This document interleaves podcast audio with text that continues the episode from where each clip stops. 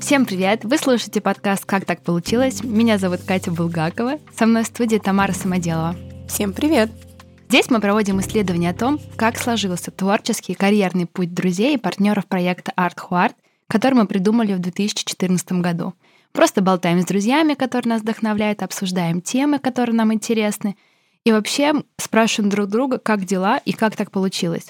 Вот сегодня как раз та самая тема — переезд в другую страну — Успешный успех в Инстаграме, выгорание, как из него выныривать, выходить и жизнь девушки в одной из самых дорогих стран мира. У нас в гостях Настя Журавель, пиар-консультант, основатель инфлюенс-агентства в Дубае, экс-директор проекта Follow Me и экс-партнер Wellbeing студии Ашрам. Настя, привет!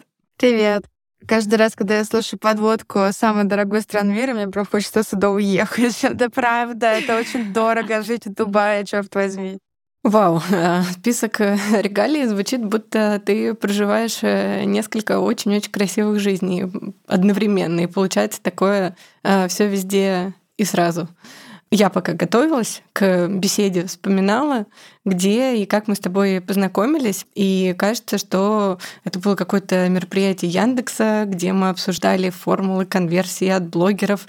А потом как-то так понеслось, и вроде, несмотря на то, что мы с тобой довольно э, редко э, видимся, ты все равно очень родная, и, возможно, это впечатление создается благодаря твоей супер искренней и очень настоящей позиции в блоге. Я не устану повторять. Для нас это источник э, вообще лучших э, шуток в сторис и любимый инфлюенсер с превосходным чувством юмора. К тому, как ты переехала в Москву, как ты сюда перебралась, э, где ты училась, вообще как ты попала в пиар-профессию и в то, чем ты сейчас занимаешься. А, я училась на журфаке, но вообще всегда хотела, то есть у меня такой был кумир Леонид Парфенов, и вот эта вся старая школа НТВ журналистики.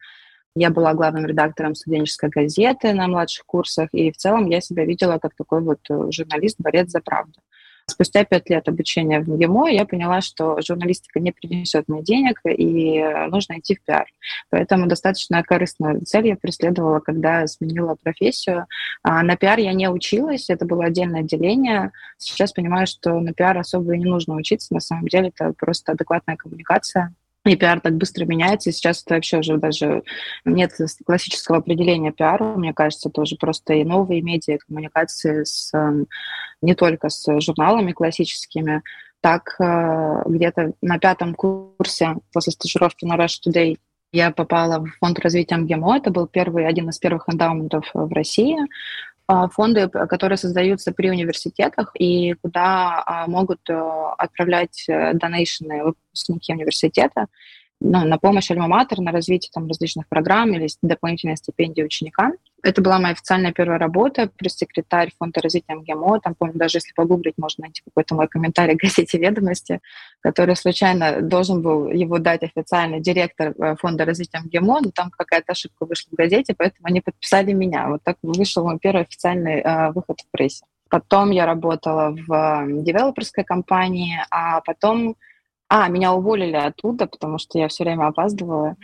Потом у меня был долгий перерыв, где-то несколько месяцев я не работала, уже жила со своим молодым человеком, и мне хотелось найти что-то творческое. Не, не, я поняла, что я не рождена для офиса, и будет повторяться одна и та же история каждый раз. И я нашла вакансию в бренде одежды а Рус. Это был очень модный тогда бренд э, российский, э, дизайнер Анастасии Романцовой. А, надо сказать, что когда я училась в МГИМО, я была супер такая серьезная, и мне, в принципе, казалось, что все, что связано с модой и с глянцем, это какая-то поверхностная история, совершенно не интеллектуальная. Но когда я оказалась вот на этой работе, работе, я поняла, что это, это гигантский труд. Вот все эти подготовки показов, э, работа с селебрити, дрессинг, э, общение с журналистами, с глянцем в том числе. Я увидела, что эта индустрия, она очень-очень работоспособная, трудоголичная, и э, люди в ней выкладываются там, на 24,7. Потом за, за год работы в этом бренде, чтобы вы понимали, насколько это стрессовая работа, я похудела на 10 килограмм. А кем ты там работала? Я работала пиар-менеджером. Но это было самое приближенное к тому, чем я сейчас занимаюсь. А, Я помню, что тогда это был уже Инстаграм в те годы, в те годы, но никто не придавал важности блогерам. И я помню, что я тогда была фанатом проекта Follow Me Too, и когда мы выбирали список гостей на какой-то из показов, я говорила, что нужно приглашать блогеров, а не только светских дам и актрис. Mm-hmm. Давайте зовем вот Наташу Осман. Нашла где-то ее номер телефона, пригласила ее на показ. Она, по-моему, тогда не пришла, но я помню, что это был прям дикий спор, типа, зачем звать инфлюенсера. Это, ну, даже слова такого тогда не было, инфлюенсер. Просто людям не, была непонятна моя логика. И вот видите, как все развернулось. Теперь вот все блогеры сидят на первом ряду, и это кажется абсолютно логично.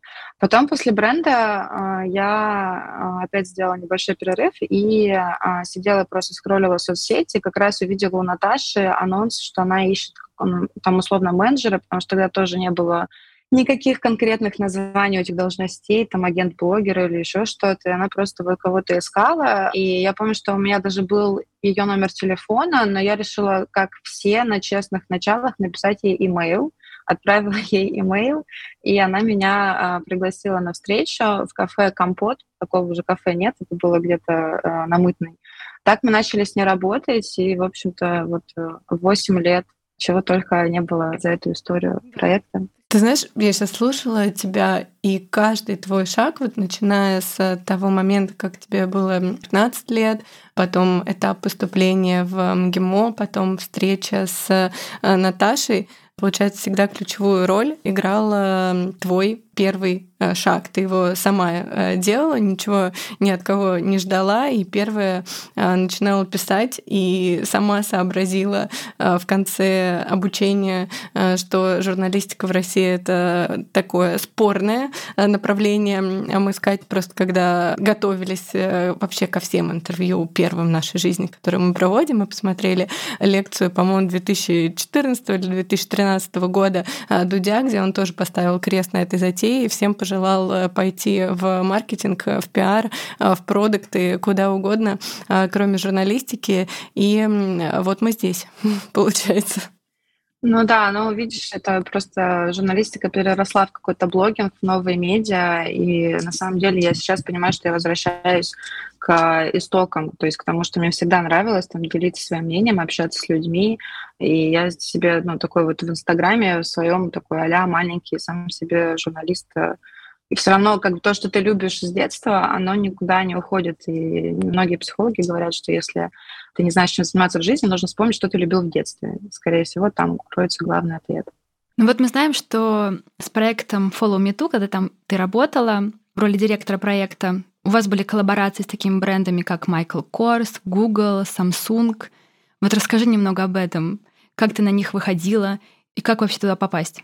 Ну, э, тут надо отметить, что когда я стала работать с ребятами, они уже были известные, и у них уже были коллаборации. То есть вот э, Google Cartier и еще какой-то бренд, вы сказали, Michael Kors, но я бы не сказала, что это были какие-то мои выходы, это было скорее логичное предложение, мы их тогда вскрыла в соцсетях. Как я выходила? Я помню, что у нас с Наташей была задача ее отделить от э, проекта, ну, чтобы у нее был сильный личный бренд. И я на основе опыта в, работы в фэшн-бренде понимала, что у нас встречают по одежке, нужно заходить через э, какие-то сильные бренды одежды. А поскольку проект очень красочный, там как раз-таки много завязано на стилизации кадра, я просто стала писать э, кутюрным брендом местным даже, не обязательно представителям там, иностранных брендов в Москве. Так строился имидж, то есть мы просто стали очень э, а, фильтровать бренды, которые идут в кадр, бренды стали приглашать на какие-то свои презентации, потом подключились уже там контакты с агентствами, перезнакомилась со всеми агентствами в Москве, со многими этими людьми до сих пор общаюсь, и уже там все сменили по 50 работы, мы все еще дружны. Потом стали уже выходить э, мы на офисы иностранных брендов, там Max Mara, Dior. А вот ты говоришь, выходить на офисы. То есть вы готовили презентацию вашего бренда, вашего личного бренда, ты им писала имейлы, звонила, просила личные встречи. Вот расскажи про вот эту цепочку.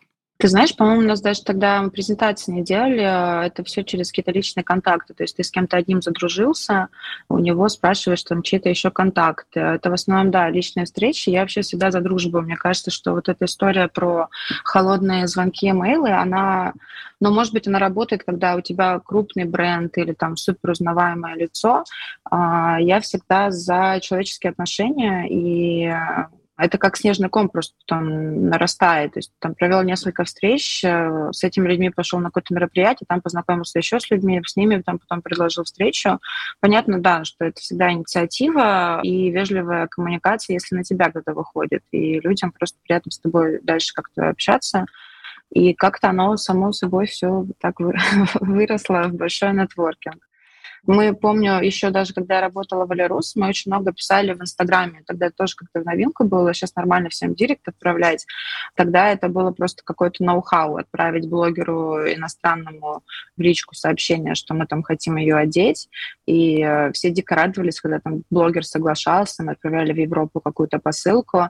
Я помню, что мы так вышли на Еву Чен, фэшн-директора Инстаграм, и я тем же летом, начала работать в Follow познакомилась с Лесей Неба, которая сейчас мой близкий друг. Она пришла на съемку журнала «Ветер», создательница, которая является Вера Почуева, тоже теперь мой близкий друг.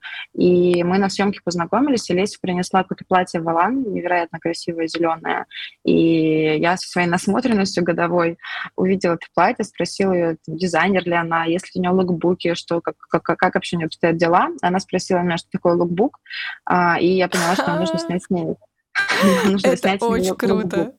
Это было скорее мое такое хобби. То есть я работала с ребятами, а Леся просто там помогала на первом этапе. Мы делали там с ней съемки, а, рассылали пресс, лук, пресс-релизы, лукбуки. Ну, то есть там стандартные все истории. И я помню, что мы вот так и Еве Чен написали, потому что у меня сохранился ее email, и мы ее одели там еще была Софи Валкерс, я не знаю, как она сейчас себя чувствует, но тогда это была супер успешная фэшн-инфлюенсер откуда-то из Северной Европы. В общем, все это искусство маленьких шагов. Я бы не сказала, что есть какой-то один такой большой секрет, и вот если вы знаете этот секрет, то все получится. Иногда ничего не получается, иногда ты просто долбишься в одни и те же двери, а если суждено им открыться, они когда-нибудь обязательно откроются. Искусство маленьких э, шагов, которое заключается в одной фразе «бери и делай». Уже вот на протяжении, сколько мы пока э, болтаем, э, минут 20, я из раза в раз слышу, что ты просто вовремя понимала, какой шаг, вот этот маленький, нужно сделать, и, видимо, просто ну, чувствовала и хотела его сделать именно так. У тебя, получается, параллельно была и Леся Небо, Ларус, Follow Me Too. А как потом вот ты осталась э, только с э, Follow Me Too, на них сфокусировалась? То в целом нужно, наверное, а, еще сказать, что у ребят самих очень хороший визуальный вкус, и у Мурада Османа очень большой был на тот момент опыт работы в продакшене и рекламе. Это такая была просто ну, гармония в работе, и все понимали, у всех было одинаковое такое какое-то ощущение, что правильно, что неправильно, что зашквар, что нет, в каких проектах надо участвовать, куда хотим. И вот эта синергия, она, наверное, была ключом вот к, к успеху. И какие-то вещи были входящие, какие-то там исходящие. Все это просто очень органично росло. Э, стало так сильно расти, что уже просто не оставалось времени на что-то другое. Там были разные mm-hmm. этапы. Одно время мы запускали сайт про путешествия, потом мы делали мерч, э, потом стали делать авторские туры. То есть очень много проектов рождалось всегда внутри этого проекта, потому что он был 360 я стала просто эксклюзивно на них работать, само собой получилось. Угу, уже времени на что другое не оставалось. А вот как раз-таки переходя от э, твоей карьеры в инфлюенс-маркетинге, э, мы знаем, что с ребятами тоже ты открыла прекрасное велбинг пространство Ашрам. Как вам пришла эта идея? А это было как раз-таки после одного из э, путешествий. Мы уже делали авторские туры. Одна из наших групп отправилась э, в Ашрам к Садгуру. Мы с Наташей тоже там были. Потом мы были, по-моему, на неделе моды в Париже, и мы ужинали с Наташей вдвоем, и она сказала, что вот она собирает группу в Тибет. Это была дружеская поездка, не в рамках наших туров, но все равно мы ее потом к себе в портфолио занесли, потому что участвовали в создании программы и так далее. Я помню, что уже перед Тибетом у Наташи была эта идея создать э, такое пространство. Она предложила мне быть э, партнером. Как-то тоже все, знаешь, очень органично происходило по какому-то отклику. И я очень верю, вот, я очень люблю всякие системы, типа там human design и прочее. Я вот human design, я генератор, то есть это человек, которому нужно предложить, и если он чувствует отклик, он пойдет и все там, э, все реализуется, что нужно. Все проекты, которые у нас происходили внутри Follow Me Too, там Просто когда я чувствовала этот отклик, я на него шла. Чаще всего там, если туры это была там, там условно моя идея, то ашрам полностью идея Наташи. А я просто такой партнер, который на все говорит, да, круто, давайте, давайте делать. Как раз таки благодаря поездке в Ашрам к Садгуру родилось название Ашрам. Я помню, что у нас было огромное семантическое ядро разных слов. Мы там и то крутили, и то вертели. И потом я предложила ашрам, и он как-то теперь даже странно представить, что он мог называться по-другому, наш ашрамчик. Слушай, я вот по себе знаю, что открытие офлайн площадки это совершенно другие ресурсы и знания. Вот расскажи, у вас они уже изначально были, вот эти вот бизнес-жилки, или у вас был наставник по бизнесу, который вам помогал и вот шаг за шагом вас вел? Нет, у нас, к сожалению, не было никакого опыта работы с офлайн, и э, я всем советую каким-то оп- опытом обзавестись, или хотя бы, чтобы у одного партнера был опыт открытия офлайн какого-то бизнеса, потому что, конечно, сейчас вспоминать какие-то шаги, которые мы делали, даже ну, это очень умилительно, но мы бы сэкономили себе достаточно много сил. Хотя, знаете, тоже тут нет такого слагательного наклонения, это путь, и все многому научились за этот путь. Это было невероятное приключение. Я помню, как э, мы делали ремонт, это было настолько стрессово, что я как-то пришла к своему массажисту, и там вот эта дырка в кровати, где ты головой лежишь вниз, я просто лежу и вижу, как у меня слезы капают на пол, потому что я приехала после встречи очередной со строителями, а мой массажист, он такой очень э, такой шаман, немножко не от мира всего, и он, но он никому не говорит, что он шаман, он типа просто массажист, хотя на самом деле у него там какие-то есть явно суперспособности, он и рейки может делать и прочее, но он никогда об этом не заявляет, и ты узнаешь в процессе, когда тебе совсем уже плохо, и он сам видит, когда нужно включиться. Я помню, что он даже э, настолько меня тогда уже хорошо знал и знал весь там процесс, который у меня в жизни происходил, что даже не пытался как-то со мной поговорить, он просто смотрел тоже, как эти слезы капают на пол, а, и продолжал делать массаж. И вот у меня эта ассоциация этой а, массажной койки и ремонта, она, мне кажется, на всю жизнь. Я даже не знаю, захочу ли я когда-нибудь еще в жизни сделать хоть какой-то ремонт. Я даже сейчас переехала вот в квартиру в Дубае, я не могу, ну, то есть ничего, я даже не могу себе заставить там лампочки вкрутить. Для меня это все какой-то адский стресс, такие, знаете, флешбеки, как с войны вьетнамской реализовалась э, по теме ремонта на все сто процентов. Да, это всегда вообще болезненно. Мы тоже с Катей очень много пространств э, ремонтировали, поддерживаем тебя, э, понимаем. И мне кажется, главное правило, что ты не знаешь, как разговаривать со строителями, кроме как ненормативной лексикой, а потом действительно вот так вот лежишь на массажном столе и слезки капают. Вы в тот момент как будто бы уже хорошо разбирались в wellness-теме и, ну, вероятно, чувствовали какую-то, ну, уверенность в том, что именно вы должны его открыть, ведь это такое ответственное направление создать место, где ученик встречается со своим э, духовным учителем, как ты вообще считаешь, вам важно было быть вот внутри этой темы для того, чтобы создать такое пространство? Сто процентов э, это важно, и я не считаю себя каким-то там э, духовным специалистом. У Наташи гораздо больше лет опыта э, различных практик, поэтому ее там, ну, костяк вообще учителей, которые были в Ашраме, это ее личные учителя, проверенные ею не один год. Потом я помню, что я даже какое-то время не разрешала себе там самой предлагать каких-то учителей, которым я там начинала ходить как-то отдельно от ашрама, привлекать, потому что мне казалось, что я вообще в этом плане ноль, и я не могу чувствовать людей. Потом уже, когда ты много времени работаешь э, с учителями, не знаю, это какой-то тоже такой очень природный процесс, когда ты просто чувствуешь, типа, человек подойдет в ашрам или не подойдет, и ты предлагаешь ему там Например, есть подруга ювелир, которая ходила к очень классной женщине из Бурятии, она там делала иголки. И звучало это просто как какое-то иглоукалывание в лицо, массаж лица, скульптурирование. Когда я к ней сходила, я поняла, что это просто космос, это вообще не про иголки, это про вот эту женщину, я их всех называю шаманами. А, не знаю, насколько это там дико звучит. Мне кажется, у вас такая... Уже сейчас это вообще никого не пугает, потому что он сказано, абсолютно, человек абсолютно. в Инстаграме. Мы тоже любим вот эту всю лексику и про human design, и про э, шаманов, и то, что ты сказала про себя, что ты э, генератор. Мне сразу захотелось прокомментировать, что это вообще самый ценный человек э, э, в команде, и мне кажется, это нормально так иногда смотреть на процессы. И так тоже смотреть на процессы. Настя, вот знаешь, на картинке и вообще уверена, что в мечтах у многих девчонок э, прослеживается такая мысль, может, не только у девчонок, открыть свою wellness-студию, студию по йоге или салон красоты. Наверняка за всей этой красотой есть э, нюансы. Расскажи, есть ли в этой сфере какие-то подводные камни? Я, кстати, очень часто слышу от э, людей, кто практикует, э, ой, я давно хочу открыть свое место, я вот у меня там уникальная идея в голове. Каждый раз я молчу, я даже не отговариваю, про себя, про себя думаю, ну и открой, посмотрим, насколько тебя хватит. Вот у меня есть подруга, у которой была сеть э, кафе в Москве, она ее закрыла вот в прошлом году после ковида и начала всех этих событий. Я понимаю, что это просто, ну, ты живешь этим проектом. То есть даже я смогла переключиться там на шрам, потому что у нас уже внутри там Follow Me Too и с Наташным личным брендом был выстроен какой-то поток, и все развивалось планомерно.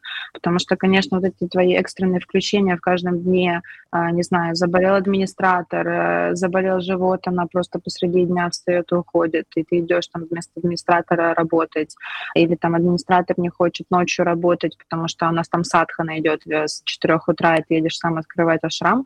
Куча таких моментов. Я ни в коем случае сейчас не жалуюсь на команду. У нас была чудесная команда, и сейчас наверняка она такая же чудесная. Просто когда это, ну, там, условно, как твой ребенок, конечно, то, как ты включен в процесс, оно несравнимо с тем, как включен в процесс наемный персонал.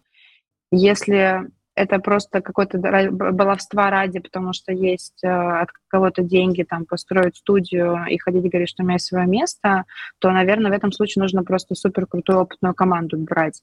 А, но я в России редко такое вижу, чаще вижу именно каких-то пассионариев, каких-то бизнесменов, которые сами на своих плечах все несут. У нас вообще очень сложно как бы с этим делегированием и, может быть, потому что мы все таки самоучки, и бизнес-образование только сейчас становится там модно, что можно какие-то курсы получить. А, все знают, что такое MBA, и все понимают, что надо сразу там с нуля строить команды, привлекать инвестиции, как-то все делать по уму. Большинство бизнесов, которые я видела, это просто как бы вот с нуля, вот там как вот тоже моя любимая Лесия, какой-то сначала шоурум, потом заработал, переехал там на шоурум на столешке, потом заработал на свой магазин, и все это кровью и потом, труд, из которого ты не можешь выключиться там ни на день. Возможно, я просто не эксперт, я не знаю, как люди строят успешный бизнес, не пропадая в нем днями и ночами, но как будто бы вот этот э, адский труд — это единственный залог того, что все будет работать и будут приходить люди. Звучишь очень э, реалистично и по-честному, и мы лично тебя очень сильно понимаем. Э, я вспоминаю свой опыт э, открытия салона красоты и абсолютно удивительные какие-то задачи, которые у меня появлялись в виде заказа ватных дисков и придумывания чего-либо, когда у тебя мастер или администратор действительно не вышел на работу. Но это, видимо, такой опыт, который каждый должен пройти. Вот ты сейчас резюмировала свою речь э, тем, что э, главный секрет — это усердно работать и полностью погружаться вообще в то, чем ты занимаешься. Мы как раз хотим подвести итог немножко вот этой главе твоей жизни под названием «Москва. Инфлюенс-маркетинг в Москве», «Ашрам в Москве». Это то, что в прошлом поговорили об этом немного, и хочется поговорить уже о будущем. Но прежде чем мы перейдем это то, о чем я мечтаю спросить тебя каждый день и жду, когда ты выпустишь уже э, наконец э, книгу. Топ 5, топ-3 или сколько у тебя наберется советов для ну, людей, которые работают в коммуникациях, ну, в первую очередь, в общем, пиарщиках и там, инфлюенс-маркетологах, как вообще нужно общаться с агентами блогеров, э, чтобы тебе отвечали и поддерживали твой бренд. Вроде такой простой вопрос, но, кажется, здесь таится много смешных историй. Ой, ты сказала, что у меня закончилась глава про Москву. Я чуть не... Сейчас у меня прям слезы покатятся. Я как-то даже О! себе... А, я себе это даже никогда не проговариваю. Ну да, логично, очевидно, что она закончилась, раз я сижу здесь с десятилетней визой в Дубае, но как будто бы я себе так это еще не... Возможно, мы первый раз это вслух так проговариваем, что моя глава в Москве закончилась. Это круто, спасибо, что ты это так зафиксировала. Но мы не будем называть ее точкой, пусть это будет э, запятая, потому что ну, мы вообще ждем тебя в Москве. Да, 5 топ-3. У меня, кстати, вот недавно я ходила на один ивент здесь а, и привела туда своих клиентов, а ивент был так, ну, так скажем, мягко говоря, средненький. Но в Дубае мы редко ждем какие-то выдающиеся ивенты, тут люди не заморачиваются.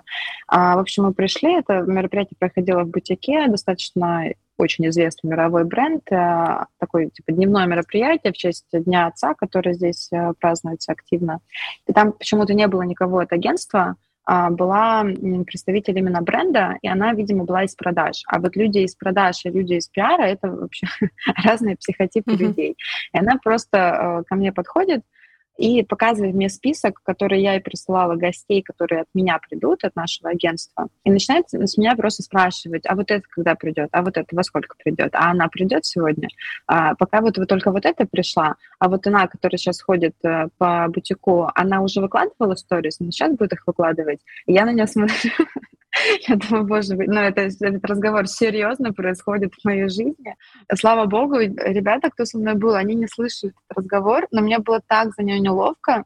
Даже не знала, во-первых, здесь ну, немножко коммуникация еще другая. Тут нельзя быть там резким, строгим, ты все время со всеми hi love, hi darling, со всеми очень любезен на фоле дружбы, и не можешь сказать типа, вообще в себе, что почему вы спрашиваете такие вопросы, это неприлично, некорректно. Поэтому, наверное, первое правило — просто быть адекватным. А, вот, то есть у вас 5 тысяч. Да, вот такая у меня консультация.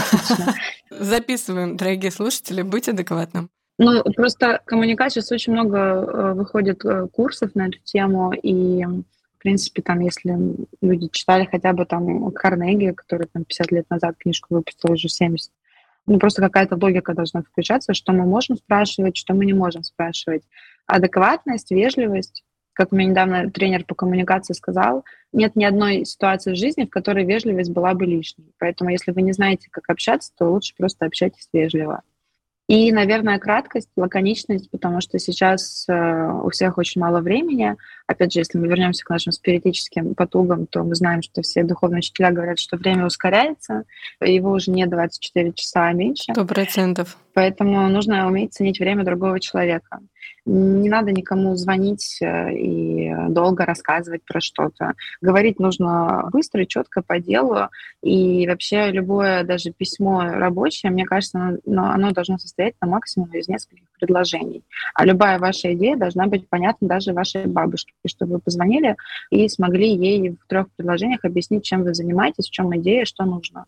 Иначе все остальное — это вода и трата времени. И люди раздражаются. Когда ты агент успешного блогера, и когда приходит по несколько десятков запросов в WhatsApp, в Telegram, на почте несколько, которых у тебя несколько, еще а, что-то в инсту прилетает, но нет времени со всеми разговаривать по телефону, читать огромные письмена, смотреть долгие презентации. Я сейчас даже на консультациях иногда делаю просто разборы интрописем и презентации, просто потому что ну, я понимаю, что я бы такую презентацию даже условно не открывала бы, она слишком громоздкая, долгая и непонятная. Поэтому, да, наверное, третье правило — лаконичность, как и вообще вся любая коммуникация, не только в этой сфере, она должна быть про выгоду, да, то есть почему нам выгодно это видеть, почему другому человеку выгодно это получить. А это такая всегда должна быть win-win история. Вы должны четко понимать, что выгодно другой стороне, зачем вы идете, а зачем это вам, это понятно, зачем это другой стороне, и что должно ее заинтересовать в вашем предложении.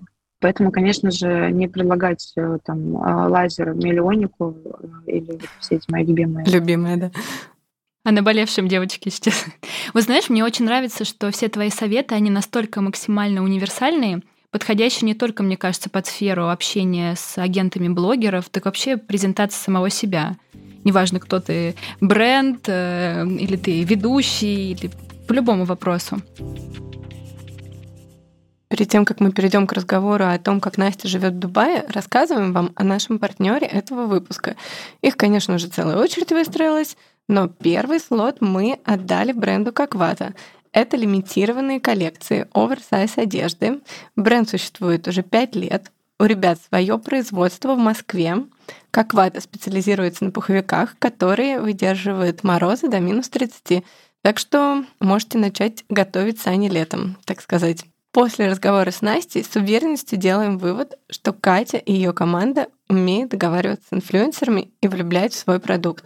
Пуховики и плащи как вата полюбили самые эстетичные модницы столицы, и вы наверняка их уже видели на Надежде Стрелец и Свете Бондарчук, а еще встречали на страницах Афиши Дейли, Бюро и Out. Сейчас на сайте доступна новая коллекция жилетов, плащей и даже дутых шорт, которые отлично впишутся в летний гардероб. Скидка минус 15% на новую коллекцию по промокоду получилась на сайте какват.ру. Оставим ссылочку в описании к этому подкасту. Как мы уже знаем и видя по твоим сторис, следя за тобой э, в соцсетях, ты сейчас находишься в Дубае, верно? Да, уже как а, официально, если мы не считаем э, трайл переезд э, в марте-апреле, в мае, то официально с октября вот с чемоданами с собакой уже 8, чуть больше 8 месяцев я здесь нахожусь. Сейчас как раз начинается знаменитое дубайское лето. Можно сказать, что я уже официально локал, потому что переживаю свое первое жаркое лето в Дубае. Ого, поздравляем! Слушай, а лето, получается, там у тебя нет возможности выходить на улицу, потому что очень жарко, все сидят дома с кондиционерами. Да, это смешно, что ты выходишь на улицу, на балкон погреться, потому что в доме а, нельзя, лучше не отключать вообще никогда кондиционеры, чтобы не было перебоев с влажностью и прочее. Ну, плюс у меня еще собака, я переживаю, что ему жарко, поэтому я сплю там в 15 градусов, у меня обычно стоит э, кондей с 15 до 20. Надо дать должное правительству Эмиратов, они очень много заморачиваются на тему климата. Не знаю, насколько это вредно в будущем, в перспективе, но конкретно для нас в моменте это очень хорошо. Они даже зимой делали, там устраивали дожди, они пытаются что-то сделать с погодой, они часто нагоняют облака, Ого, в смысле? Чтобы не было Подожди, так жарко. Устраивали дожди? А, это не знали? Это? Нет, я, честно, я думала, только в Москве разгоняют тучи, когда вот важные Ага. праздники. Я думала, у нас только на празднике можно заказать дождь, там, Да, да. вот такое вот что-то. Там это практика регулярная? Я поняла, что проблема моего сторителла про Дубай, что мне многие вещи уже кажутся очевидными, Да. что как будто их все знают. И я даже про это не рассказываю, потому что, типа, ну что я буду рассказывать, что небо голубое, а арабы тратят кучу денег на то, что они устраивают дожди. Шок. Да, у нас зимой были прям дожди, именно потому что их вызывали специально, чтобы чуть-чуть снизить э, градус. Более того, они тут собираются какой-то огромный айсберг привозить к морю поближе к побережью, чтобы у нас э, не на несколько градусов упала температура. Ну, сколько они высаживают деревьев каждый год, чтобы город был зеленее и легче дышалось, это там как бы отдельное исследование. Я, к сожалению, не, не хороша с цифрами. Но они, правда, делают очень много для того, чтобы климат стал более удобоваримый для нас. Потому что мне кажется, что локалы и так привыкли, да, они там Мгм. все э, семьями из пустынь пришли. А мы, э, ну, вот экспаты, которых 80% населения в Дубае, конечно, ну, нам тяжело. Есть, ну, какой-то стереотип, что все приезжают на полгода в Дубай и уезжают на все, ну, вот на самый жаркий период, но на самом деле нет. Я вот сейчас здесь осталась из-за того, что мы регистрируем компанию.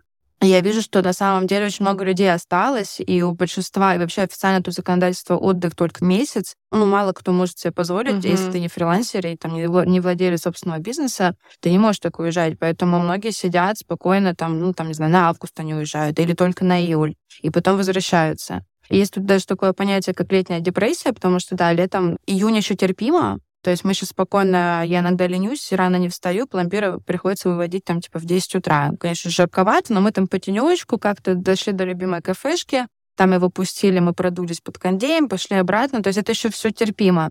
Но дальше вот говорят, что вот июль-август будет прям парилка, то есть ты выходишь, ты дольше двух минут не можешь стоять на улице. А сколько это градусов? Мне кажется, что сейчас 30 с чем-то, может быть, 38 на солнце. Могу ошибаться на пару градусов, потому что на прошлой неделе обещали до 50, но я не заметила, когда были эти 50. Ого.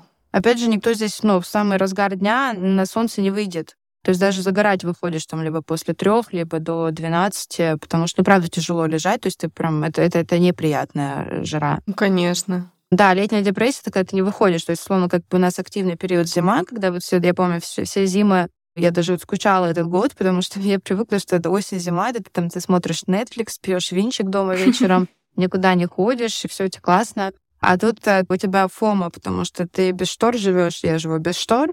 Я смотрю каждый день э, в окно, я вижу солнце доброе, я думаю, сижу, надо скоро срочно куда-то бежать, вейксерфинг, встреча какая-то, что-то делать. И летом как раз-таки уже такой вот, ну, мертвый сезон, рестораны пустые, доставка, и все сидят дома. И как раз-таки Дубай чем хорош? В Европе тоже может быть такая жара этим летом. По-моему, в Москве тоже предрекают самое жаркое лето за несколько там, последних десятков лет. Но здесь все готово для этой жары. То есть ты чувствуешь себя максимально комфортно в такси. Если у тебя машина, ты прямо в доме спустился сразу на парковку, поехал в офис, э, там вышел на парковке, поднялся. То есть ты, в принципе, при желании можешь так выстроить жизнь, что даже не поймешь, что на улице жарко. Просто вот э, бедные собачники и бедные собаки, которым в любом случае нужно выходить на улицу. Хотя здесь есть даже бассейны для собак, и есть э, какие-то спортивные залы, я не видела недавно какой-то инстаграм рилс, что можно собаку сдать в зал, и она будет там ходить по дорожке, чтобы Обалдеть. свою норму, норму нахаживать. Класс! А, вот, но мы пока справляемся дедовскими способами, просто ходим с ним э, поздно ночью гулять. То есть, получается, ты уже 8 месяцев как экспат, переехавший в другую страну. Расскажи твои ощущения. Скучаешь ли ты по дому? Или ты ощущаешь, что вот я сейчас дома? Я поняла, что у меня, в принципе, э, такого понятия, как дом, уже нет давно. Я для себя решила, что дом — это просто там, где пломбир, потому что да, в любом случае нужно будет вернуться к нему на какой-то срок. Ну, то есть, условно, я сейчас, если в августе поеду э, в Москву, то я, скорее всего, буду останавливаться у друзей или в отеле. Понятно, что там я поеду к бабушке в гости в Анапу, но для меня это тоже давно не дом, что я там не живу уже как 16 лет, и в детстве не жила там просто, когда у бабушки была в гостях.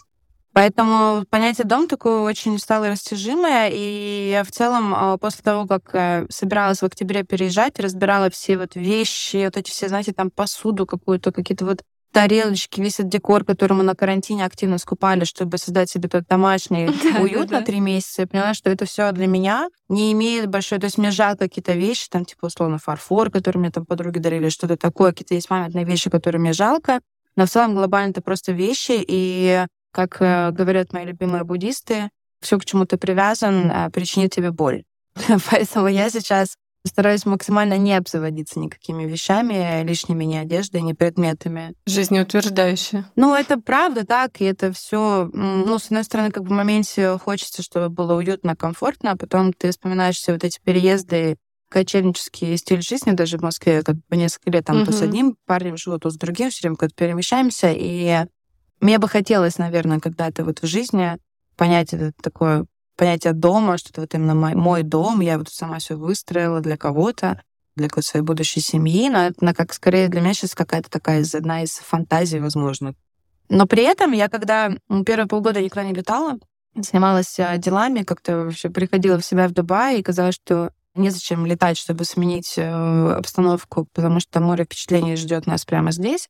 И когда я первый раз полетела в гости к подружке в Амстердам, это было, по-моему, это был март, и я помню, что я возвращалась обратно, и я была так рада. Я прям, когда оказалась в Чувствовала, что ты домой возвращаешься? Да, да, и это удивительное чувство, оно, оно как-то к тебе само возвращается. То есть тебе кажется, что вот дом Москва, или там дом Анапа, а потом ты понимаешь, блин, дом, вот он, твой любимый дом, где нет очередей, где ты просто паспорт приложил, прошел, даже с человеком не нужно на паспортном контроле общаться. Сразу сел в такси, за 20 минут оказался дома, по пути там какой-то вкусный фреш. Ну, в общем, все какое-то все стало такое удобное и привычное для тебя.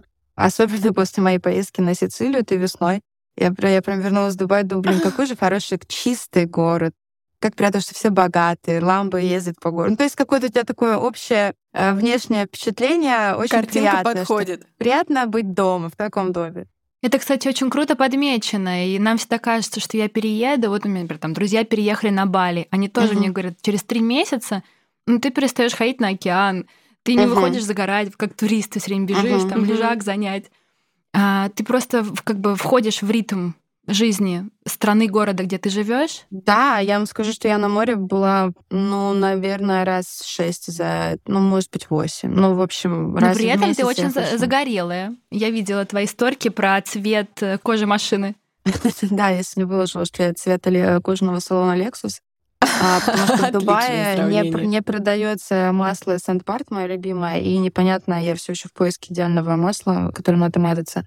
Чем хороша жизнь э, в Дубае, что здесь, несмотря на то, что даже ну, вот жилье объективно дороже в разы, а, здесь есть вся необходимая инфраструктура, которая мне теперь кажется необходимой, а пока я жила в Москве, мне даже не казалось, что это как бы что-то must-have. Например, это новый дом, Мгм. чистый красивый подъезд с приятным лобби, в котором а, диван удобнее, чем в твоей квартире, и консьерж, и бассейн, и спортзал, который работает с утра до позднего вечера, и бассейн открыт, и рядом парк, ты просто вышел из дома, сделал три шага, ты уже в парке. Красота вот эти вообще. какие-то, да, какой-то новый уровень вот этой комфортной жизни, потому что все равно, ну вот не знаю, я в Москве жила в Хамовниках, это супер зеленый район, я считаю, ну, просто лучше ничего не, нельзя придумать. Но ты живешь в старом доме, потому что там домов новых всего три штуки. Выходишь, ну, достаточно грязный подъезд, э, в, ну, такое все подуставшее, да, там, Мгм. которому не, не первый год. А здесь вот это чувство новизны, что ты, ну, к этому быстро привыкаешь, и это Конечно, уже кажется хорошему очень нормой. быстро На привыкаешь. да. Поэтому, когда я ходила в, в Палермо, Сицилии и перешагивала мусор на каждом шагу, я искренне, я прям вот Скучала у уже меня по был такой Дубаю. культурный шок. Реально, как будто я всю жизнь жила в такой чистоте. То есть я не знаю, откуда это берется. Ну, вот так вот мы быстро, да, адаптируемся. Слушай, ну ты вот сейчас так рассказываешь хорошо про Дубай, и действительно это одно из классных э, направлений, ну, лично мне оно тоже ближе, наверное, э, чем Азия. А судя по моему любимому сериалу в твоих э, сторис э, с юморком, ощущение, что вообще ты живешь вот как э, в мемах про пиарщиков, э, фуроры, фужеры и вот это вот все.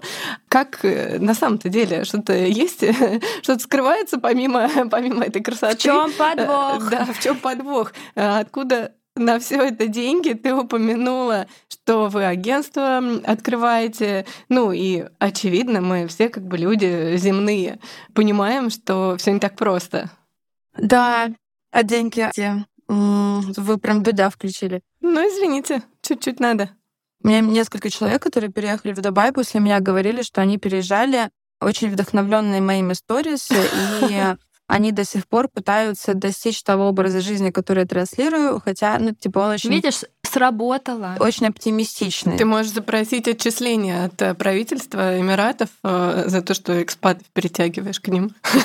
Ой, хотелось бы хоть какие-то уже отчисления А не траты. на постоянной основе. Ну, моя философия здесь выстроилась, поскольку я переезжала в такой уже в легкой депрессии. У меня, в принципе, диагностированная а, моим врачом с прошлой весны субклиническая депрессия. Вот мне нужно с ней снова свериться. Мне кажется, она уже наконец-то прошла. Ура! А, но в том числе я транслирую, стараюсь, опять же, позитивно транслировать, потому что мне самой важно подмечать для себя какие-то вот хорошие моменты. Потому что я Инстаграм на самом-то деле веду для себя, это мой дневник.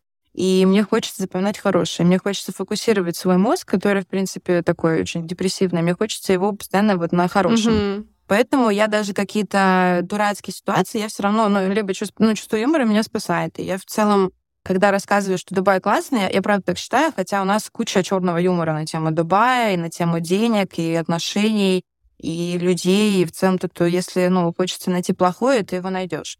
Но в плане денег понятно, что я не переезжала с каким-то большим а, запасом средств.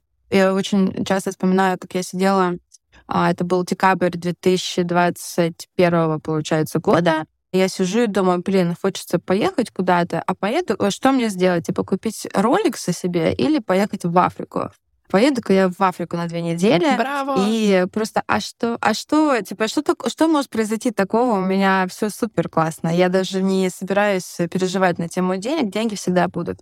И я еду, там трачу просто, ну, ну, я даже не буду, мне даже стыдно говорить, сколько я потратила Ну, на мы Африку услышали роликсы. А, Поэтому ну, да, хорошие, роликсы. Потом начинается вот вся эта кутерьма. Я понимаю, что я совершенно я инфантильна максимально. То есть я вот моя впервые в жизни была ситуация, когда я поняла, что ну, как будто бы я не взрослая, знаете, видимо, потому что у меня там нет детей, и всегда как-то я с кем-то жила. То есть у меня всегда были деньги, и я не относилась к ним максимально серьезно. И вот э, война и переезд мне показали, что надо, ну, как-то уже взрослеть в плане э, подхода э, к деньгам. Я вот собираюсь научиться это делать. э, с- вот уже, может, Как успехи? Мне кажется, всем показали, все немножко поняли и 24 и 21 сентября, что Мгм. надо вообще-то иметь там заначку, э, как-то копить. Как у тебя вот с этим получается? Ну, даже не заначку. Я скорее сейчас думаю о том, что нужно просто диверсифицировать э, э, доходы Мгм. и не копить, а куда-то вкладывать, то чтобы деньги не лежали, О. не пропадали. У тебя прокачана денежная чакра и мышление. Да, все нижние чакры у меня, кстати, хорошо прокачаны. Но... То есть у меня просто у меня был там план на год, у нас были какие-то контракты, которые готовились быть э, подписаны, реализованы. И, конечно, у меня был какой-то свой примерный расчет на год, плюс я жила не одна. Мой молодой человек должен был как раз передавать свой стартап Яндексу, то есть, ну, как бы ничего не предвещало. И я достаточно легко относилась к деньгам. Или к деньгам, кстати, до сих пор не знаю, как правильно говорить. Можно Ведь, и так, и так. И так, и так, да.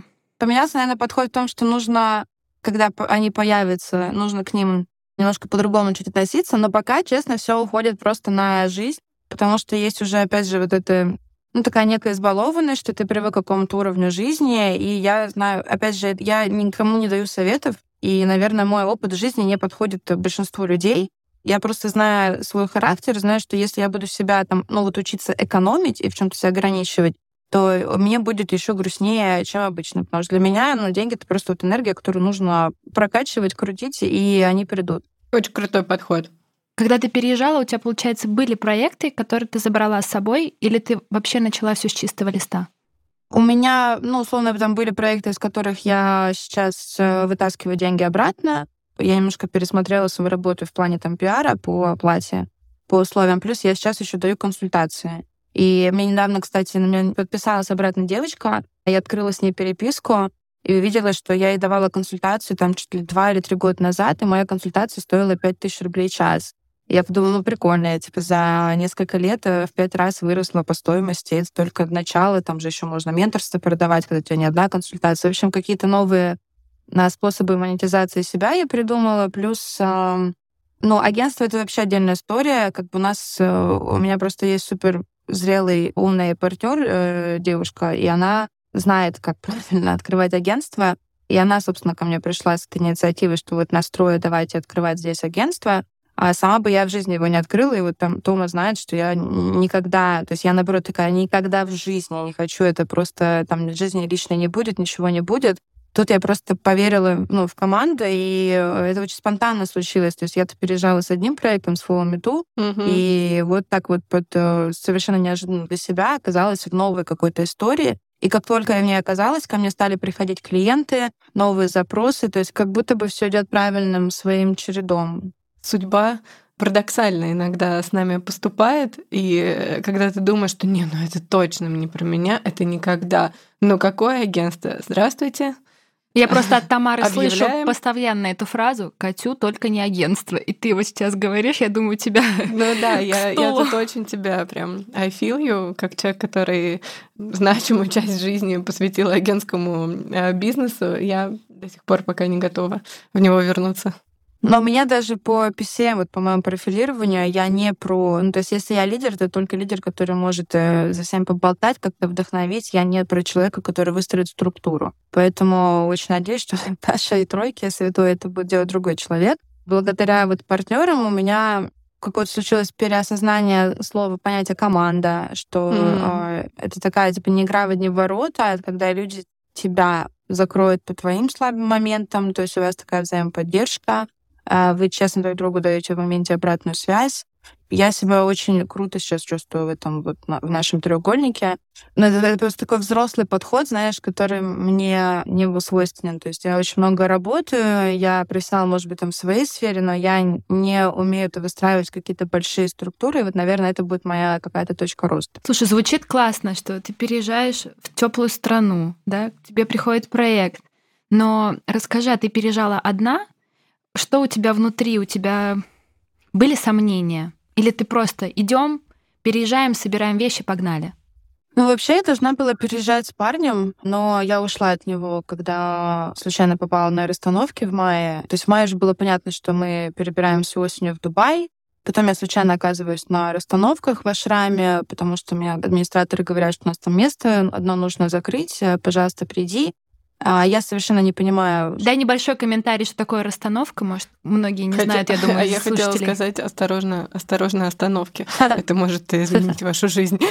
Да, а, или Слушайте, а как это правильно? Даже не знаю, может, вы потом зачитаете, даже не знаю, как это объяснить. Да, мы, наверное, сделаем, но это, ну, как бы практика психологическая такая. Нет, я могу вам про нее рассказать, потому что это на самом деле один из самых болезненных опытов, который был у меня в жизни. То есть э, Я много где была, что делала, горы вокруг э, Кайлаши в Тибете, там на, на улице в минус 13 спали, и э, делала 50 тысяч шагов вокруг э, ступы Боуды в Катманду, и э, на гвоздях стою, и в терапии разной много лет.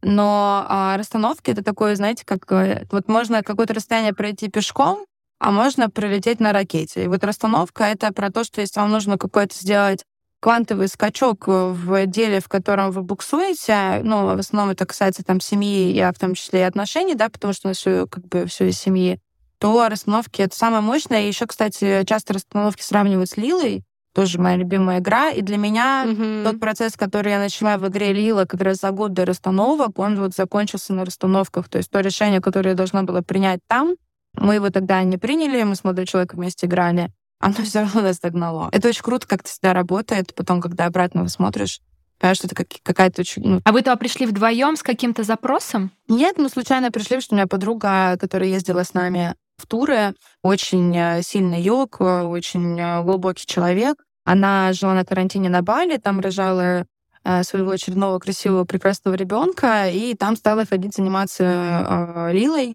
Приехала в Москву на лето и стала писать там, вот, типа, друзья, для своих провожу Лилу. И я такого прикольный опыт. То есть я даже не вникала, что это будет. Э, просто сказала э, парню, типа, ну там игра какая-то будет за городом, поехали. А, и, ну, это, это, это было жесть. Там как бы и она вскрыла последний... как раз моменты переломные, ну, да, в Да, жизни? она много чего вскрыла. Там, ну, это просто мы сейчас с вами все время эфирно потратим, если буду про Лилу рассказывать. Нет, просто коротко. Ты как раз начала, что сходили на расстановку, и ты поняла, что все, да?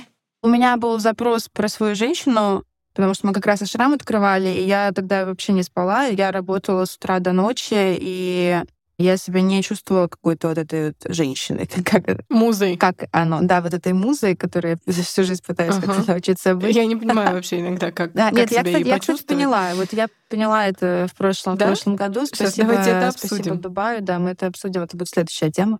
А как раз сейчас мы точно всем поделим настроение. Там у меня был запрос на женщину, который перерос там в запрос про папу, а я просто как, ну, папу не видела 20 лет и знаю, где он находится, но мы с ним не общаемся, и мне часто ну, то есть я вижу, что у меня какая-то с этим есть проблема, я ее там решаю в терапии, но именно расстановки спустя почти год после Лилы помогли мне понять, в чем конкретно была эта проблема. Круто.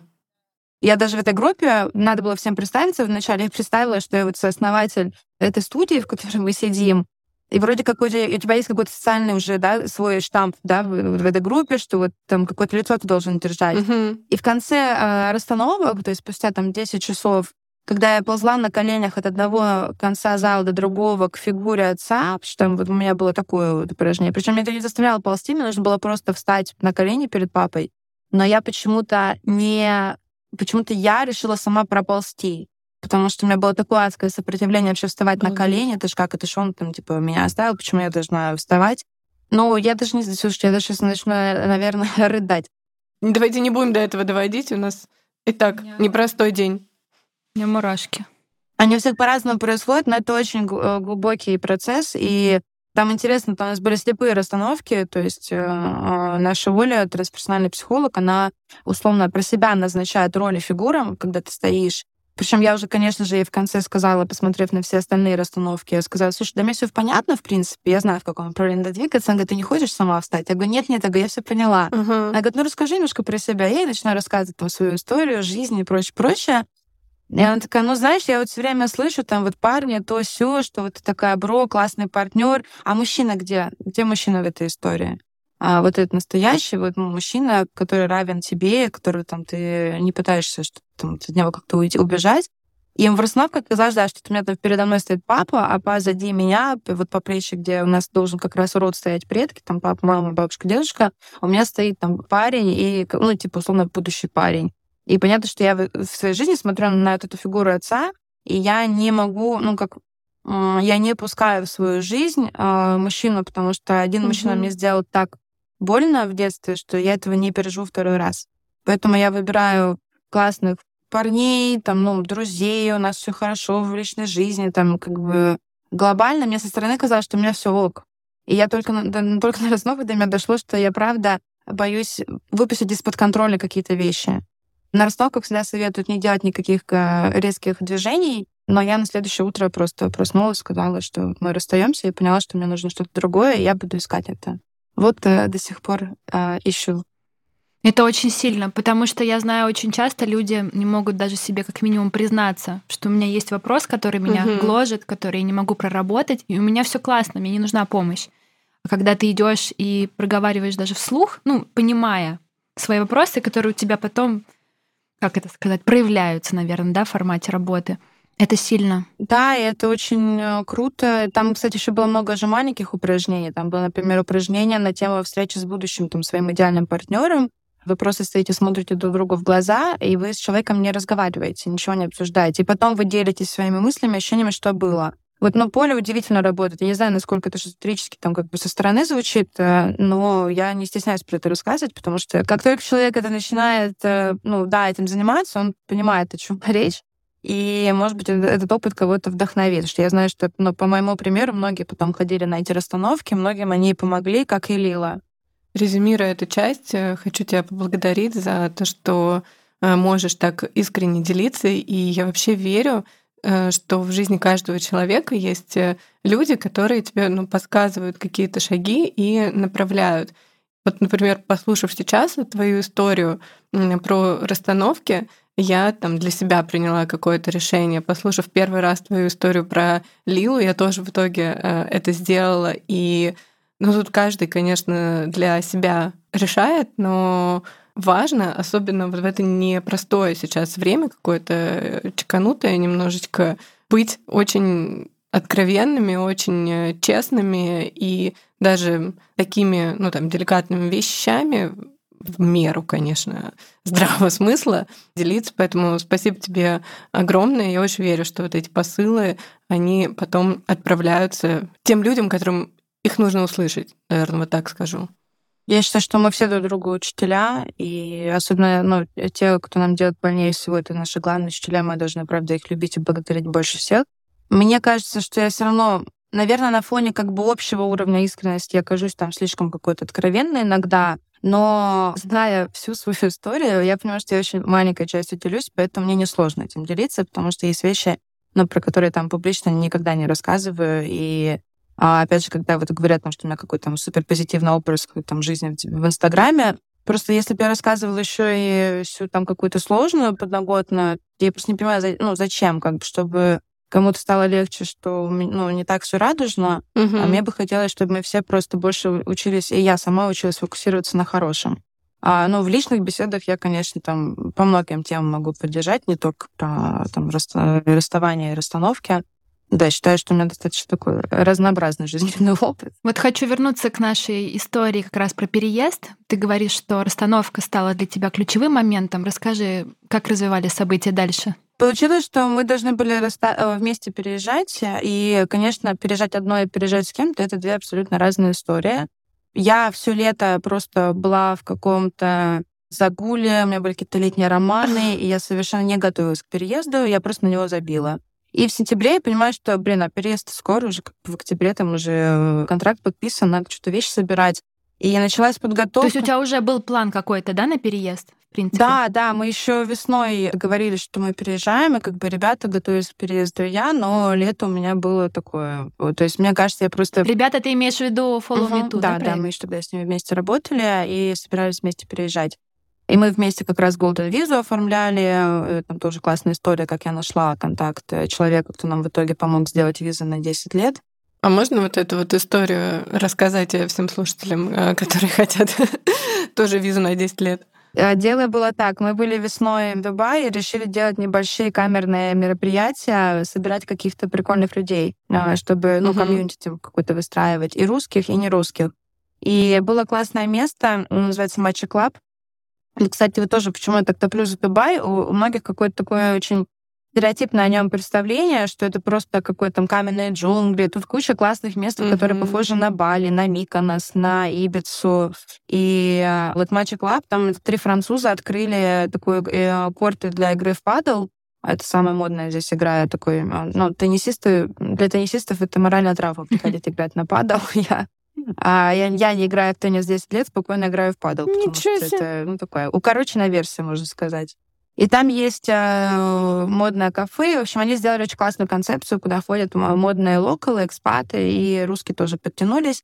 И мы стали там делать sound healing. Наташа вела, делала игру на чашах.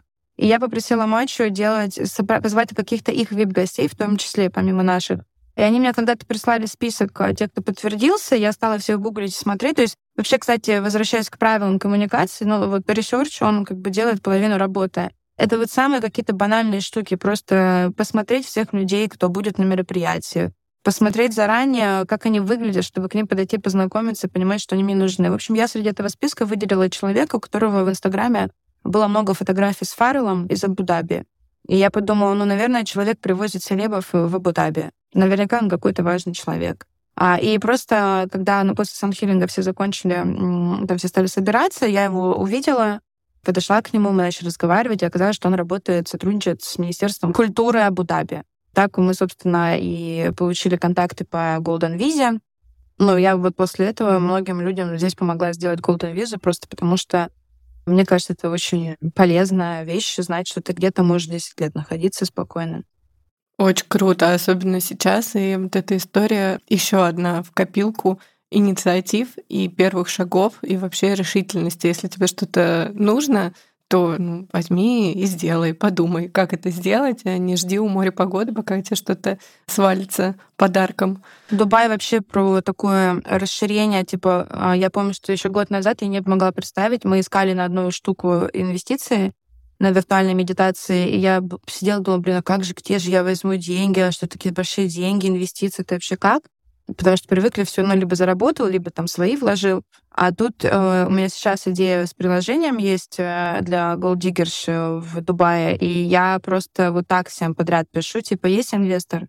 Я к этому настолько спокойно стала относиться, то есть я знаю, что я найду там этот миллион долларов, я просто всех подряд спрашиваю, у кого есть миллион долларов, чтобы мне сделать приложение для Gold Diggers в Дубае. Все смеются, но я знаю, что я это сделаю. Вот Дубай, он про то, что какие-то вещи ты начинаешь воспринимать, у тебя, э, ну, вот горизонт вообще вот того, что возможно в жизни, он вообще другой. Я помню, что у нас как-то мы собирались на ужин, открывался очень классный э, ресторан со славянской кухней в Дубае, и мы сидели в полнолуние и писали бумажки. И я писала бумажки желания, и потом я спрашиваю подругу, какие у нее там какие-то желания. Она говорит, вот там, чтобы квартира хорошо сдавалась там, в Москве. А я пишу, блин, а у меня желание, что я с будущим мужем полечу в космос. Я поняла, что просто... Это очень крутой масштаб. Ну да, и он как-то... Это не то, чтобы я специально придумывала, сидела, блин, что-то необычное писать. То есть я правда как-то перестроилась незаметно для себя, что я стала мыслить глобальнее. Мне так откликается сейчас твоя тема про мыслить глобально, потому что меня тут недавно тоже озарила мысля, что я хочу найти инвестиции на наш проект озвучиваю Сереже, он говорит, да почему бы и нет, давай пробовать. Я созвонилась с моим одногруппником, он живет э, в Дубае, и после созвона с ним мне хватило 40 минут. И он мне вот похожими твоими словами говорил, что вау, давайте делать, давайте расширять горизонт. И он, находясь там, рассказывает это своей стороны, что, ребят, вы можете все. Просто давайте шаг за шагом, пум-пум-пум-пум. Здесь есть такие контакты, такие. Давайте uh-huh. презентацию вышлем туда, сюда. То есть чувствуешь ли ты, что, находясь в Дубае, твой нетворкинг изменился? Или это изменилось твое мышление, или это совокупность? Мне кажется, у меня все изменилось, если честно, потому что, возвращаясь к моменту переезда, я была ну, совершенно не, к нему не готова. У меня не было никакой финансовой подушки отложенной. Все очень спонтанно случилось.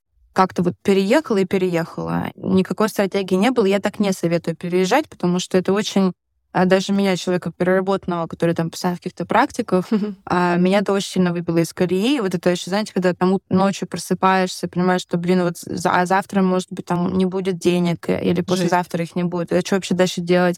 У меня нет э, в жизни человека, которому я так, ну, там, могу позвонить, сказать, слушай, там, дай мне там день. Ну, то есть у меня есть друзья, но я друзей не воспринимаю в этой категории. То есть я скорее там про, там, не знаю, про семью. Вот, например, это, кстати, интересно, про разные культуры.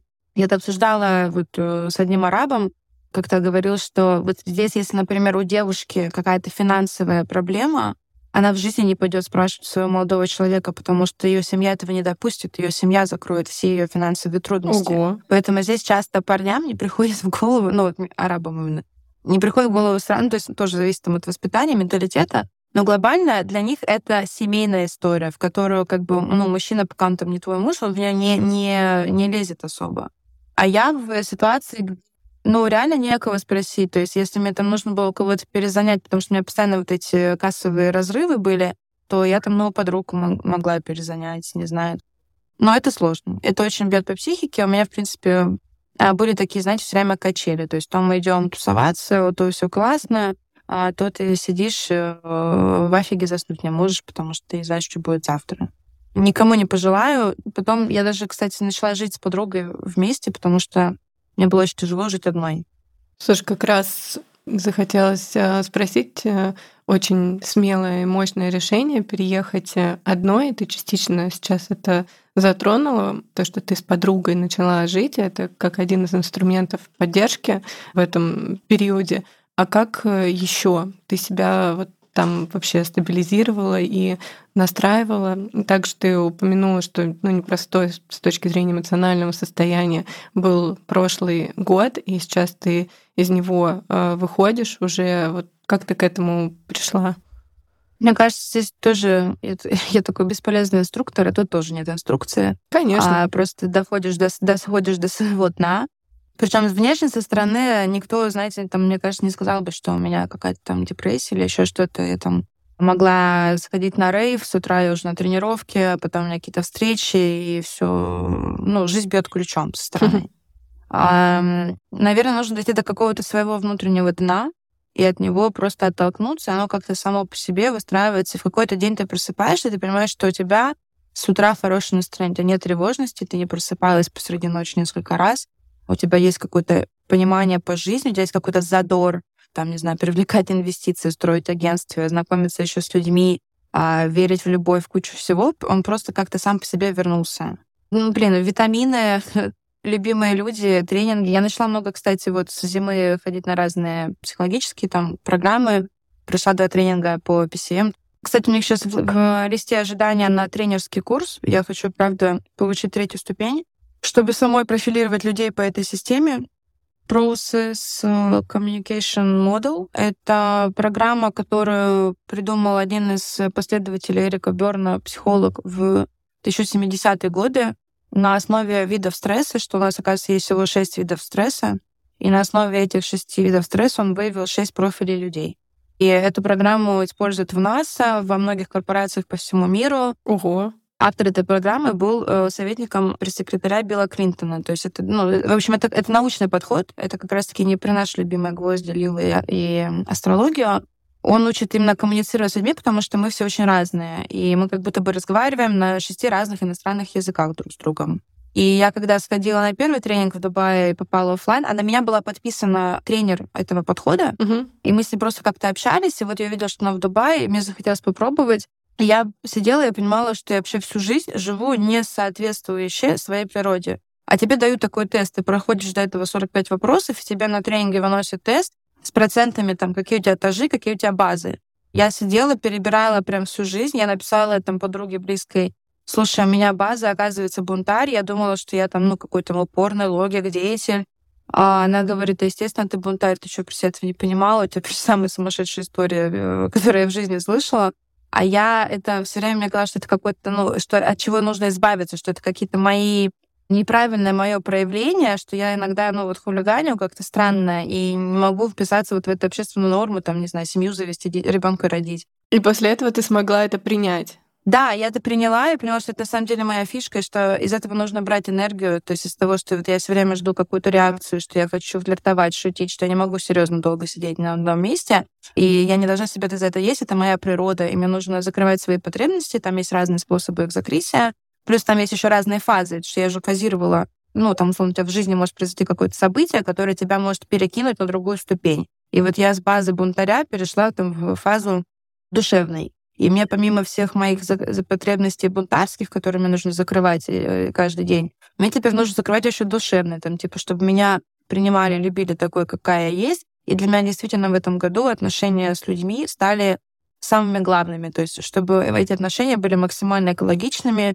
И, простите, что я такими общими словами говорю. Ну, как есть. Я прям это стала замечать. То есть я не могу сейчас тратить время на людей, с которыми я чувствую пассивную агрессию, с которыми я чувствую себя некомфортно, просто сразу нет. Я даже не буду это терпеть, как раньше. Что я, я раньше была очень такая вот услужливая, что все были вокруг меня довольны, что я такая хорошая девочка, отличница, золотая медаль МГИМО, вот это вот все. И в отношениях терплю, и все время мне хочется, чтобы все были довольны, и чтобы на меня была такая хорошая реакция. А сейчас я настолько, ну вот учусь быть в контакте с собой, что мне некомфортно, для меня это главное. Некомфортно, все, до свидания, я тут не буду больше ну, находиться. Это... Вот, наверное, это главный мой итог за этот год. Очень круто принять, что ты можешь быть для кого-то неудобным. И ты так здорово описала эффект и смысл этого тренинга, что, если честно, я его поняла лучше, чем у них на лендинге написано. Потому что, ага. когда я ну, читала а, про него, я как раз э, думала, господи, зачем Настя вообще этот тренинг? Она и так прекрасно все это понимает и отлично коммуницирует, и это какой-то абсурд, типа, вообще зачем, ну, таким людям, как ты, ну, с такой спецификой работы, как у тебя, вот эта формула и алгоритм, и какая-то оптика взгляда на себя. А от того, как ты сейчас это рассказала, супер круто э, раскладывается, и особенно нравится, что это научный подход, а не э, инфо-цыганство, которое нас окружает повсюду. Да, и просто многие члены, я видела там и пары, а, потому что в основном тренинг нацелен сейчас на пары, на то, чтобы люди внутри отношений смогли правильно коммуницировать, друг друга слышать, и не пытались за счет другого человека закрывать свои потребности, которые они обязаны сами себе закрывать.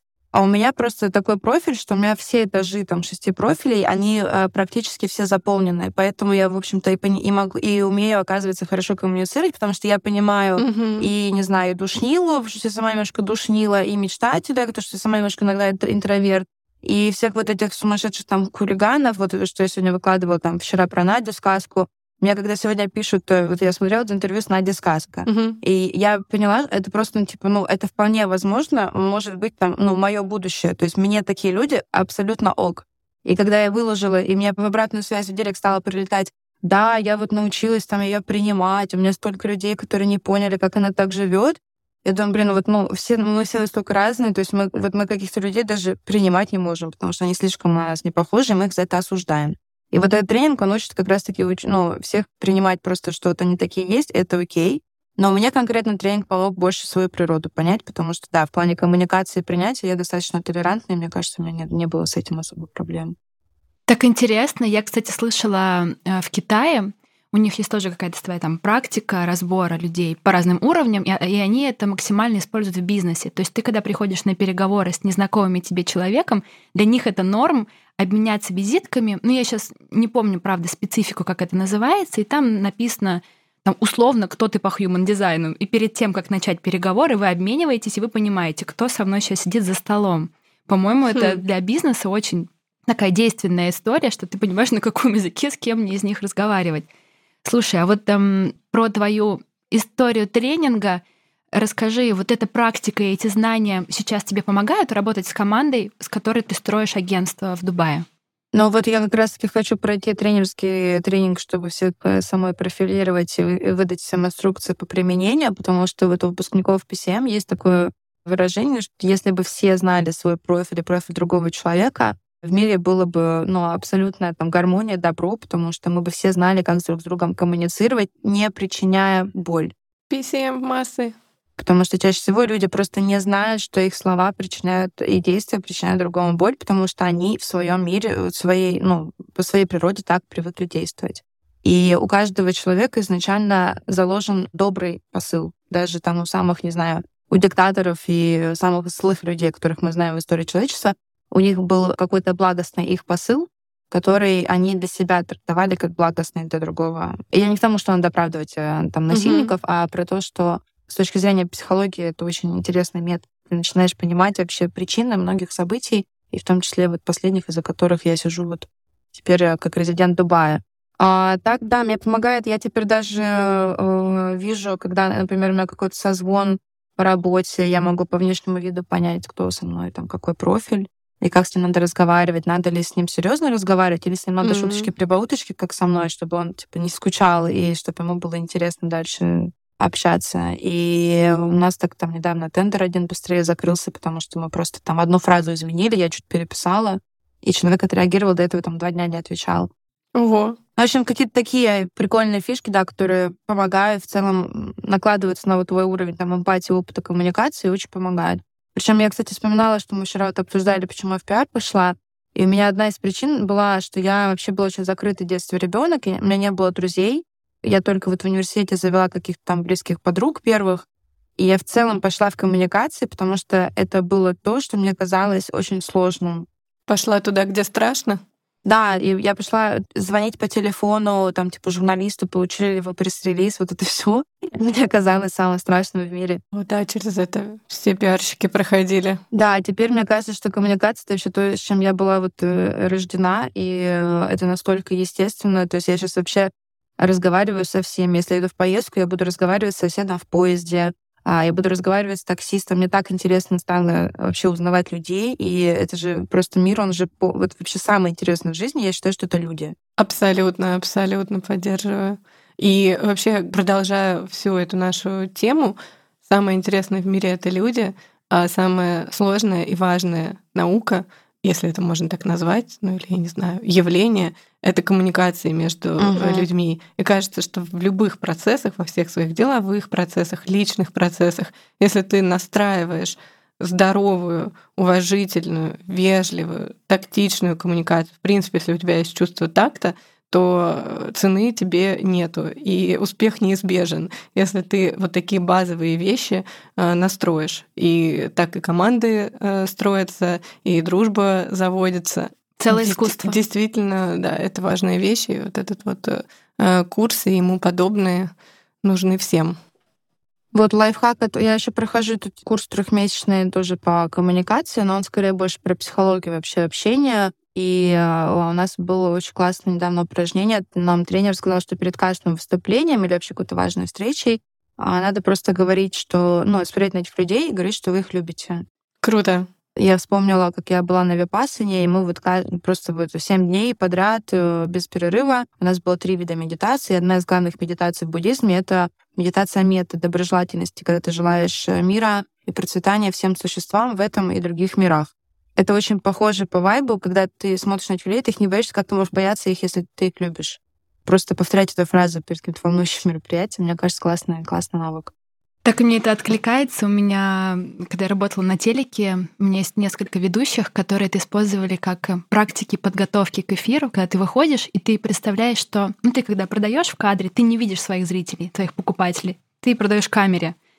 И то есть ты априори, ну, как бы, когда ты продаешь какой-то продукт, ты закладываешь, что я очень сильно люблю моего покупателя, чтобы от всего сердца ему желаю добра, причем я его не вижу, не вижу его глаза, и так меняется сразу тембр голоса, так меняется движение вообще твоих рук, как ты держишь этот продукт. И ты уже априори этот продукт любишь. То есть это такая совокупность Фантастика. энергии, это которая превращается. фантастический инструмент. Это, кстати, Наташа Осман часто в интервью говорила, что она, даже когда в кадре Metal позирует спиной, она улыбается в этот момент, потому что это все равно считывается. Очень чувствуется, и осанка меняется сразу, да, так и есть. Слушайте, у нас с вами остается 8 минут. Давайте их посвятим э, каким-нибудь полезностям, вообще лайфхакам. Предлагаю нам втроем с вами поделиться и обсудить, кто что за последнюю, может, неделю или дня три смотрел, слушал, кому что может порекомендовать. Вот прям вот коротко, что первое приходит в голову, условно там подкаст, э, дурацкое видео на Ютубе и так далее. А, слушайте, вот сейчас, Настя, извини, пожалуйста, что я первая э, начну. Просто как раз хотела резюмировать э, все твои э, курсы и как часто ты их э, проходишь. Когда ехала на запись, дослушивала лекцию моего любимого Евгения Черешнева, автора книги «Форма жизни номер 4». Он периодически проводит лекции — и вот у него была последняя лекция 20 мая. Я ее послушала в записи, ну вот сейчас э, э слушаю, проговаривает там такие простые инструменты, типа 10-50 книг в год, э, минимум 4 новых курса в год, путешествия, там, знакомство с новыми людьми. И по итогам нашей беседы, я не знаю, сколько книг ты прочитала, может быть, ты сейчас как раз э, расскажешь про какие-то э, из них, я поняла, что ты как будто бы следуешь этому правилу интуитивно, вряд ли ты какие-то там чек-листы себе заполняешь, но вот это вот long life learning, получается, система, она очень э, сейчас актуальная, особенно с учетом всех и технологических изменений, которые в мире происходят. Поэтому от меня, наверное, ну, совет вот эта книга «Форма жизни номер четыре» и вообще последить за Евгением Черешневым. Он меня сейчас очень вдохновляет э, и настраивает на правильную оптику э, на происходящее. Здорово, добавим ссылочку в описании. Да, он очень классный. Я, кстати, вспомнила, что я до сих пор не рассказала подписчикам историю знакомства с Черниговской. Надо сегодня записать. Мы такие, ну расскажи. Мы это очень хотим. Можно И это такие, будет эксклюзив да -да -да. для подкаста? Мы как-то несколько лет назад должна была выходить книга вторая Full Me Too. И идея была в том, чтобы к маршрутам добавлять комментарии разных людей про города. И я на Петербург предложила Черниговскую. И мы к ней, а, мы ей написали письмо на почту. Она ответила в тот же день, что да, конечно, приезжайте за интервью, а мы только вернулись из Грузии а, с йога-тура, мы делали туда выезд с кундалинщиками. И у нас был один день в Москве, а потом нам нужно было сразу ехать уже в Тибет. Вау. И мы этим одним днем решили смотаться в Петербург, ну, потому что, ну, как можно сказать Черниговской, что нужно перенести поездку. И мы на Сапсане приезжаем... По графику что-то не складывается. Заранее к ней, заранее к ней вот на кафедру. Я помню, что я сидела, все записывала, она очень уважительно смотрела на то, что я сижу с ручкой. А вот у Наташи был диктофон, она вот с ней вела беседу, она нам рассказывала, куда она водит своих иностранных коллег, когда они приезжают в Петербург, что она им показывает, потому что как раз-таки это было интервью просто про город, не про ее основную деятельность. Но она рассказывала очень интересные вещи. Помимо Петербурга, она рассказала, например, про свою встречу с Буддой. Ой, господи, простите, с Далай-Ламой. ну, может, она и Будду видела кто-то. Да, да, она сказала, что, она говорит, я ученый, но когда Далай-Лама дотронулся до моей руки, я поняла, что он не человек. И когда тебе это говорит светило нейрофизионеров науки, да. накануне Тибета, ну, то есть это просто космос. И, в общем, мы заканчиваем интервью. А, и она говорит, ну, какой дальше план? Мы говорим, вот у нас обед а, с нашим другом, с редактором вот э, собаки, вот мы должны вот встретиться на обед. А куда вы идете? Мы, ну, говорим какое-то название места. Она говорит, нет, нет, нет, вам нужно в рюмочную, куда я вожу всех своих друзей-академиков. Она звонит в эту рюмочную при нас и бронирует нам стол. И, к сожалению, не может с нами идти в дальше лекции. Это просто, это была история, была бы еще более феноменальной, если бы она пришла с нами. В общем, мы приехали в эту рюмочную, и мы втроем просто, а там как-то вот они тебе то настойку вынесут, то какую-то булочку. В общем, они нас там так гуляли-гуляли, э, что мы такие, блин, Сапсан-то скоро, надо ехать обратно. А в этот день кто-то приезжал в Петербург, какая-то там сестра какого-то китайского лидера, все было перекрыто, мы не знали. И мы опоздали на Сапсан из-за рюмочной, которую нам посоветовала э, прекрасная Черниговская. Лучший обед в моей жизни. Вот до сих пор вспоминаю ее с большой благодарностью. А из э, советов, наверное, э, ну вот честно, из последнего, то есть у меня есть две, я сейчас слушаю книжку «Грезы об Эдеме», она очень классная для всех, у кого есть вот эта иллюзия вечной любви, что должны встретить какого-то вот своего любимого человека на всю жизнь, он вас сделает счастливым. После того, как вы эту книжку прослушаете, вы избавитесь от этой иллюзии. Это очень болезненно, неприятно, но, по-моему, полезно. А до этого я слушала книжку «Правила. Как выйти замуж за мужчину своей мечты». Это дико веселая книжка. Она мне очень нравится. Я поняла, Ого. что я, в принципе, по ней и жила последний год. В общем, правда, искренне всем рекомендую. Это бестселлер уже 30 лет, как в Америке. Э, самая популярная книжка про личную жизнь. Ее обожает Опра Уинфри, ее читала Блейк Лавли, Бейонсе по ней вышла замуж. В общем, это прям must-have для любой сингл uh, леди. И да, и, кстати, даже если вы в отношениях, все равно она полезна. Там есть несколько глав для тех, кто вот уже вышел замуж, но книжку не читал. Вот там есть э, лайфхаки для всех нас. И вас, и нас. А про из контента я этот год, если честно, практически не смотрела ничего. У меня прям такой в жизни сериал происходил постоянно, что я поняла, что не могу. Мне неинтересно смотреть сериалы, мне неинтересно смотреть интервью. У меня случился передоз про все эти интервью военные с моей любимой Катей Гордеевой и прочее. А потом Понимаю, да. Недавно я начала уже как-то точно возвращаться, и вот честно, я вчера посмотрела интервью с Надей Сказка, и она мне так понравилась своей вот этой свободой, э, неординарностью, тем, как она не стесняется ничего. Ну, блин, в 50 лет пойти сниматься в порно и рассказывать, как это вообще все происходит. Это такая свобода личности. Офигеть которой, мне кажется, мы все должны стремиться. У всех могут быть разные мечты в жизни, стремления, ценности, но про то, что ты кайфуешь от каждого момента своей жизни, делаешь то, что ты хочешь, мне кажется, это вот как раз хорошее такое подытоживание тяжелому году, который у нас всех был, вдохновиться на то, что жизнь продолжается, и в ней можно успеть сделать все, даже слетать в космос. Очень крутое завершение. И спасибо тебе за советы. Я думаю, что интервью с Надей и сказка — это довольно нетривиальный тип э, контента. И мне самой любопытно, я не смотрела, я гляну обязательно. Кейта, а у тебя какие? Слушайте, какие... я, наверное, очень коротко только расскажу книгу, которую я сейчас читаю. Я ее вот, наверное, к следующему нашему с тобой выпуску осилю до конца и расскажу уже свои выводы. Но пока что мне очень нравится. Я читаю книгу Эстер Вайджицки, которая называется «The Wash Way». Как бы она там показывает, рассказывает принцип того, как воспитать успешного человека, как воспитать в ребенке финансовую грамотность, как mm-hmm. научить его самостоятельности. Мне очень нравится и откликается история самостоятельности, причем уже с раннего возраста, что просто не трогайте своих детей, не приставайте к ним, они все знают. Круто. Так и есть. У меня ребенку сейчас три года, и я иногда пробую некоторые советики на ней, и это, конечно, бомба. Знаешь, в многих моментах тебе кажется, что да я лучше знаю, как тебе сейчас шнурки завязать, или я лучше знаю, что тебе нельзя надевать эту кофту. Ну, какие-то такие угу. дурацкие советы. А когда ты даешь волю самой одеться в садик или самой выбрать в магазине себе пюрешку, и ты понимаешь, что в этот момент это такой взрослый, самостоятельный человек, который она знает все, что она хочет. И не надо ее перекрывать своими вот этими верхними слоями. Поэтому расскажу приложу. И ее дочь, автора книги, она директор Ютуба. Вот, угу. и она как раз рассказывает, как воспитать успешного человека. В ее попечительстве там был, по-моему, Стив Джобс и команда Google. Ну, у меня аж мурашки пошли. Вот, люблю вот такие истории.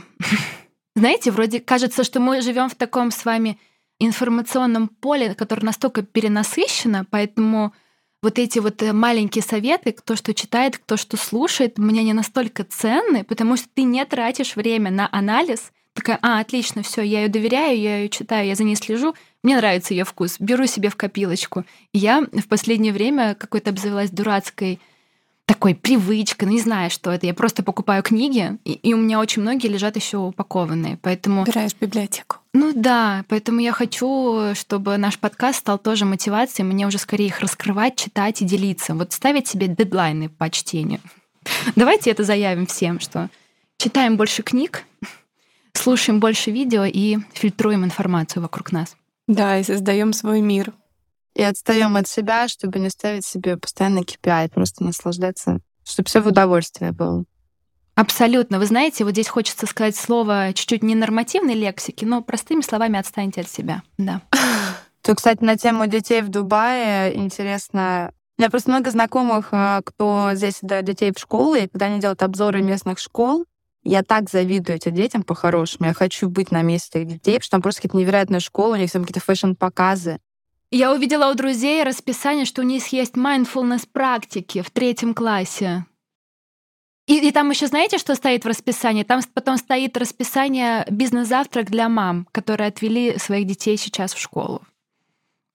Какие вы классные. Я же на ноте про свободу, про люблю нянчить чужих детей и отстать от самих себя, мне кажется, мы отлично подводим итог нашему созвону. Настя, спасибо тебе огромное, что спасибо. ты выделила столько времени и на разговор меня, с нами. поднялось настроение. И у меня. И этот день э, уже, уже стал каким-то э, другим. Вообще, вот этот обмен энергией и Просто люди чаще созванивайтесь, коммуницируйте и как минимум просто проговаривайте слух, что вас волнует, и рассказывайте, как у вас дела. Многим это правда не безразлично, потому что тебе очень часто кажется, что это такая ерунда, обыденность, наверное, все это переживают. А когда ты проговариваешь вслух, и ты видишь глаза другого человека, и у вас происходит обмен, он тебя всегда может поддержать и рассказать, как он оказался в той же ситуации. Поэтому, девочки, спасибо вам огромное за этот день, за этот созвон. Подписывайтесь на наш телеграм-канал. Мы его завели, он называется «Как так получилось?». Ставьте нам отметки, звездочки в социальных сетях, где вы нас слушаете, смотрите. Мы вам очень рады.